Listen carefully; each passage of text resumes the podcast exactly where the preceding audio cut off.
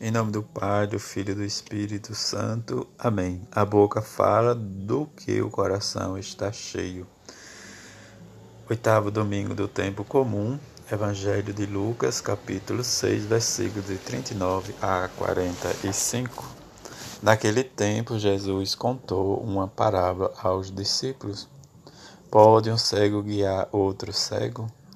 Não cairão os dois no buraco? Um discípulo não é maior do que os, o mestre. Todo discípulo bem formado será como o mestre. Porque vês tu o cisco no olho do teu irmão e não percebe a trave que há no teu próprio olho? Como podes dizer a teu irmão: Irmão, deixa-me tirar o cisco do teu olho, quando tu não vês a trave no teu próprio olho? Hipócrita, tira primeiro a trave do teu olho, então poderás enxergar bem para tirar o cisco do olho do teu irmão.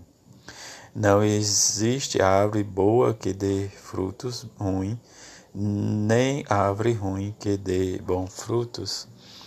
Toda árvore é reconhecida pelos seus frutos.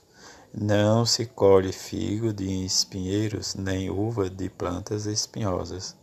O homem bom tira coisas boas do bom tesouro do seu coração, mas o homem mau tira coisas más do seu mau tesouro, pois sua boca fala do que o coração está cheio. Palavra da salvação, glória a vós, Senhor. Esta liturgia deste oitavo domingo, fechando assim a primeira parte do tempo comum, em que na próxima quarta-feira entraremos na quaresma, tempo de oração, de conversão, de penitência, de esmola. Na liturgia deste domingo, o livro do Eclesiástico nos fala diz, de uma peneira, né, diz, dos refugos, dos defeitos de um homem que aparecem diz, no seu falar.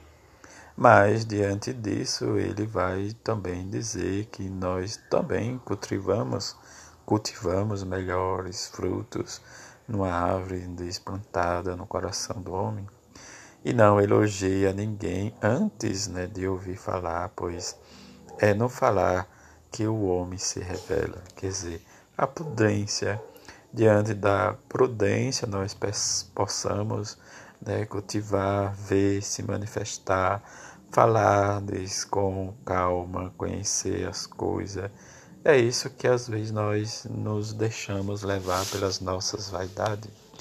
E na segunda leitura da carta aos Coríntios de São Paulo, diz, nos fala de, desta imortalidade em que nós precisamos estar revestidos né, diante do corruptivo, incorruptível, do mortal e da imortalidade, mas cumprir sempre o que a palavra de Jesus nos diz, porque a morte é onde está, né, diz a vitória, que Paulo vai dizer a morte. E nessa circunstância, Paulo quer nos levar a superar tudo isso, diz numa fé firme, inabalável, empenhando-nos cada vez mais, testemunhando as obras do Senhor, em que possamos sempre viver a nossa conversão estar sempre atento, não à mudança da vida do outro, mas observarmos que nós precisamos mudar. E diante desta mudança, precisamos ir aos poucos para vivermos e experimentar sempre o que o Senhor nos pede e não nos contentemos né, com as coisas fibras, coisas do mundo.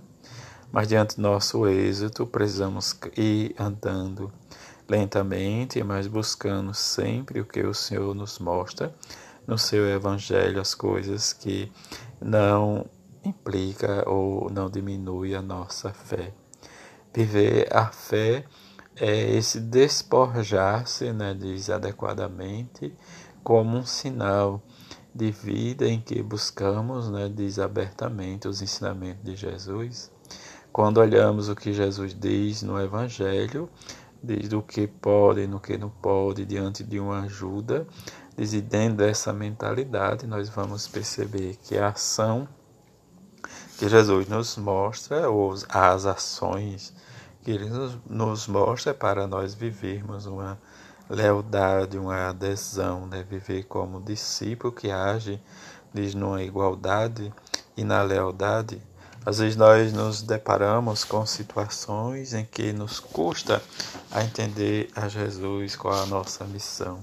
Mas precisamos conhecer desde o que os santos viveram, desde os primeiros mártires da igreja, ou melhor dizendo, da igreja primitiva até os nossos dias atuais. Sempre todos fizeram a sua adesão a Jesus e o seu Evangelho. Esta adesão particular e procuraram colocar em prática, diz a palavra de Jesus. Nós olhamos, né, infelizmente, para os nossos padres, muitas vezes, né, homens que se doam, que se gastam, mas outros também deixam em desejar. Isso que deixa, diz às vezes, né, a igreja em situações né, complicadas.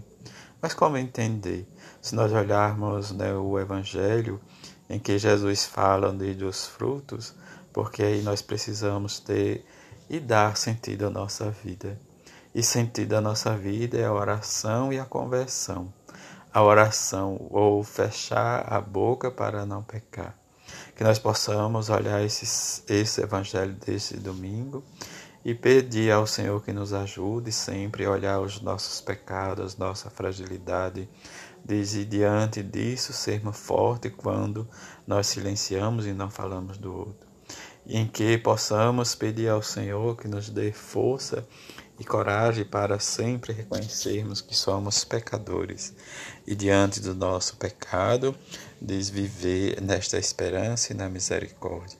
Se nós confiamos na misericórdia de Deus, também nós possamos pedir ao Senhor que reze, que nos dê realmente discernimento da nossa vida e que façamos esta experiência junto com a Mãe das Dores, a Mãe de Jesus e São José, numa esperança em que possamos trabalhar junto para o crescimento da igreja, das nossas paróquias, em que nós muitas vezes nos deparamos com situações em que precisamos sempre rezar ao Senhor da Messe que mande operários, mas operários que desempenhem né, seu papel na sua missão, para que possamos junto rezar ao Senhor da misericórdia, que aumente a nossa fé, a nossa esperança e a nossa caridade, e que possamos sempre tirar do nosso bom tesouro coisas boas e preencher o nosso coração das coisas de Jesus, como fizeram desumildemente, desde a exemplo desde Santa Teresa de Ávila, que ela buscou realmente fazer sempre a vontade de Jesus, seu esposo, nas mínimas coisas, mas que leva e levou a muitos a buscar desde a sua relação, a sua adesão com o Senhor. Como ela diz, possamos ser esta plantinha frágil para que o Senhor vá regando-nos com as moções do Espírito Santo, para que possamos crescer e fortalecer e dizer junto com Santa Faustina Jesus, eu confio em vós.